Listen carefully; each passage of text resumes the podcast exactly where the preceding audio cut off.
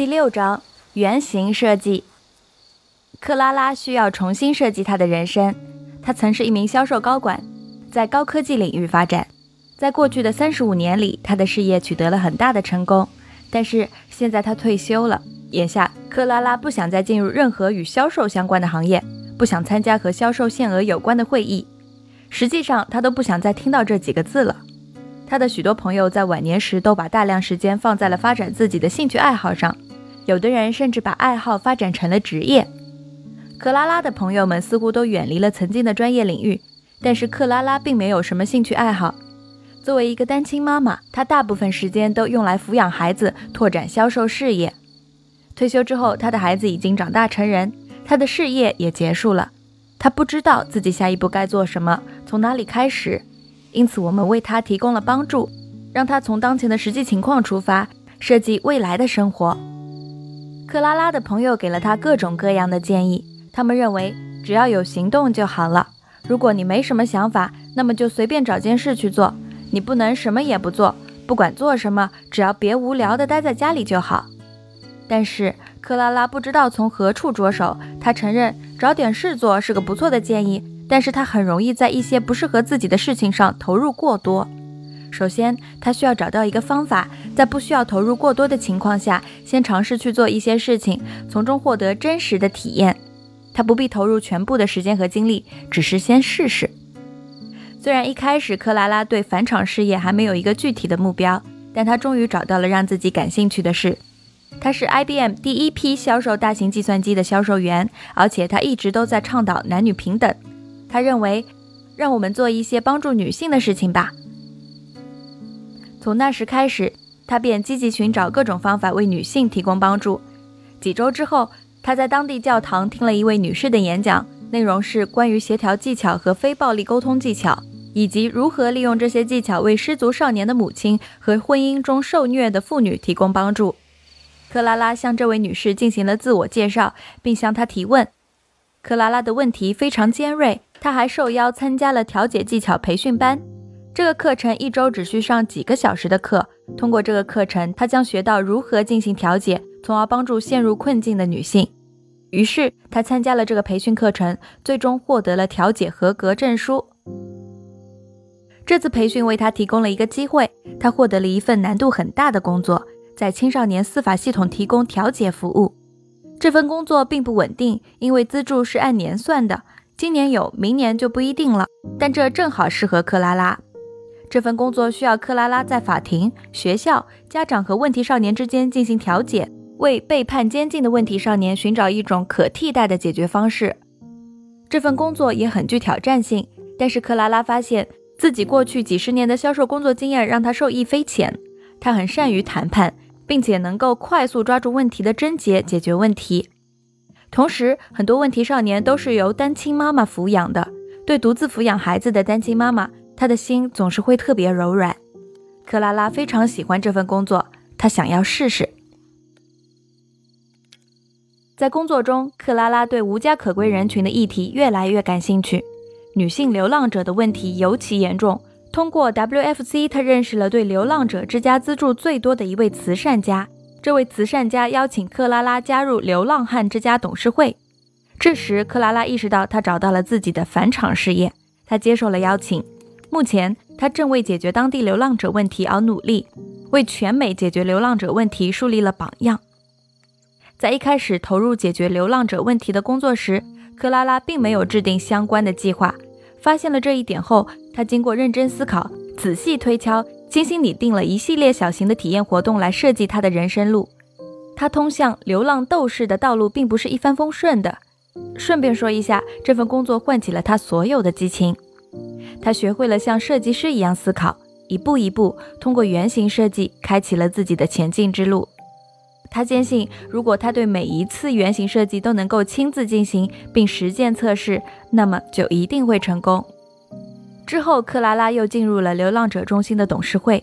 在董事会的工作中，他遇到了各式各样的人，并通过亲身经历探索自己的人生选择。这是通过人生设计，克拉拉才找到了事业的第二春。克拉拉做到了，你也能。思维误区：如果我全面研究了有关计划的所有数据，那么我就一定会成功。重新定义，我应该进行原型设计，从中发现可选计划中存在的问题。学会提问，建造及思考。在斯坦福大学设计学院，你经常会听到这样一句话：当这个想法和注重行动的心态结合在一起时，就会激发绵延不绝的创造性思维。如果你问学员他们正在做什么，他们会告诉你，他们正在建造原型。他们可能正在进行各种原型设计，如产品方案、新的消费者体验或者新服务。在斯坦福大学，我们坚信任何事物都可以进行原型设计，从物体到公共政策。原型设计是设计思维不可分割的一部分，因此我们有必要稍作停顿，首先弄清楚原型设计的原因，搞清楚原型设计的方法。当你试图解决一个问题时，你通常都会从已知的条件入手，即从数据开始。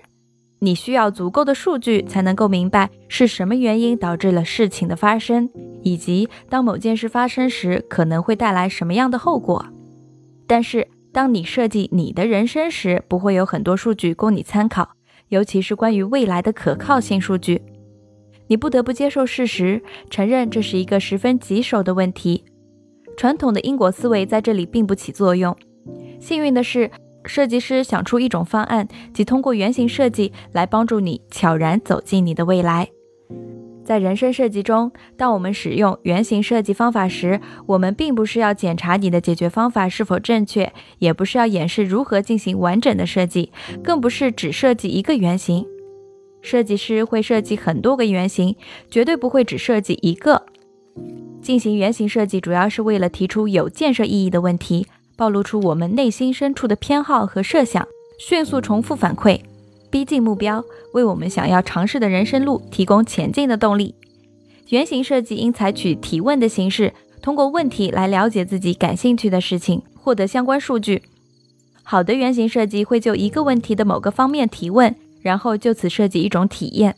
在这种体验中，你可以对自己潜在的感兴趣的未来进行尝试。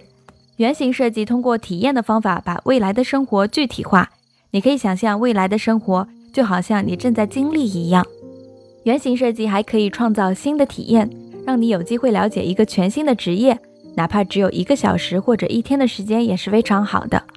原型设计还有助于你建立良好的人际关系网。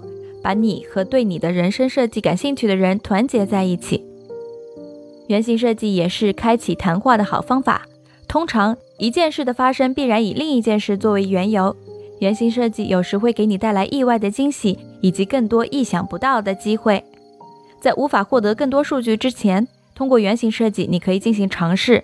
即使马上就失败也没有关系，你可以再次尝试，因为原型设计中不会有过多的投入。我们的理念是对你感兴趣的事一定要进行原型设计。另外，在开始进行原型设计时，对问题的解决程度低一些，最好简单一些，这都没关系。就问题的某个方面设计出一个原型，用它来解答整个问题。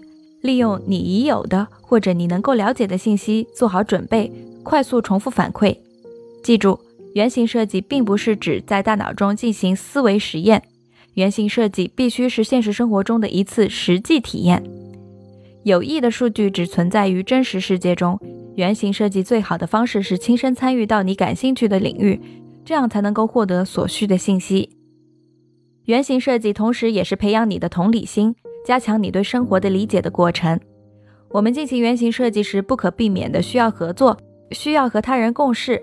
每个人都在不断前进，你的原型也会邂逅其他人的原型。由此，你可以了解到他人的人生设计，为你的生活提供启示。因此，原型设计包括提出有难度的问题，创造体验，提出假设，快速失败，并且在失败中前进，悄悄走进你的未来。在这个过程中，你会更加了解自己，也更容易理解他人的处境。一旦你明白了原型设计是你获得所需数据的唯一方法，它就会成为人生设计过程中一个不可或缺的部分。由此可见，原型设计的意义重大。不进行原型设计，可能会让你付出昂贵的代价。爱丽丝认为自己不需要进行原型设计，因为她已经做好了出发的准备。爱丽丝在一家大公司的人事部门工作多年了，现在她想做出一些巨大的改变。她觉得自己已经准备就绪。爱丽丝喜欢美食，尤其是意大利美食。在托斯卡纳的小咖啡馆和熟食市场中，她有过很多美好的经历。经营一家熟食店，内设一个小咖啡馆，提供地道的托斯卡纳美食，售卖美味咖啡，这是他一直以来的梦想。他决定实现这个梦想。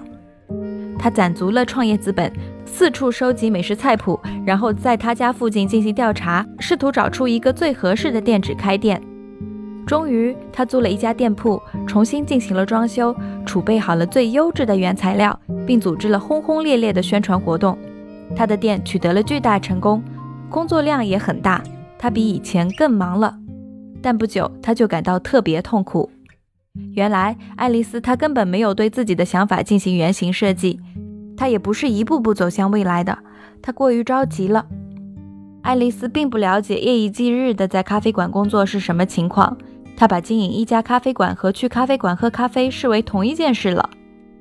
通过这次经历，她不得不承认，她虽然是一个优秀的咖啡馆设计者，也有创新能力，但她并不是一个合格的美食店管理者。她讨厌不停地招聘店员，厌恶盘点库存或者进货，甚至不喜欢过问店铺保养维修的事情。虽然这家店铺非常成功，却让他陷入了困境。他不知道接下来该怎么办。最后，他卖掉了该店，选择从事餐厅室内设计工作。但这条路又给他带来了巨大的痛苦。如果爱丽丝对自己的想法进行了原型设计，又会怎么样呢？首先，她可以尝试一下餐饮供应服务，这是容易开始又容易结束的工作，不用租赁店铺，雇员很少，超级方便，而且不需要固定的工作时间。他也可以去一家意大利美食店找份清洁员的工作，好好看看餐后的桌面是多么狼狈，而不是只关注精美的菜单设计。他也可以分别采访三个快乐的店主和三个脾气暴躁的店主，看看自己会是哪种店主。在他放弃了上述这两份工作之后，我们见到了爱丽丝。她报名参加了我们的人生设计培训课，并向我们讲述了她的故事。在培训课后，他后悔地说道：“天啊，要是我一开始就放慢脚步，先进行原型设计，那么我就不会浪费这么多时间了。”的确是这样。即使你很着急，我们仍建议你对自己的想法进行原型设计，这样你才能把人生设计得更好。不但可以节省大量时间，还能避免很多不必要的痛苦。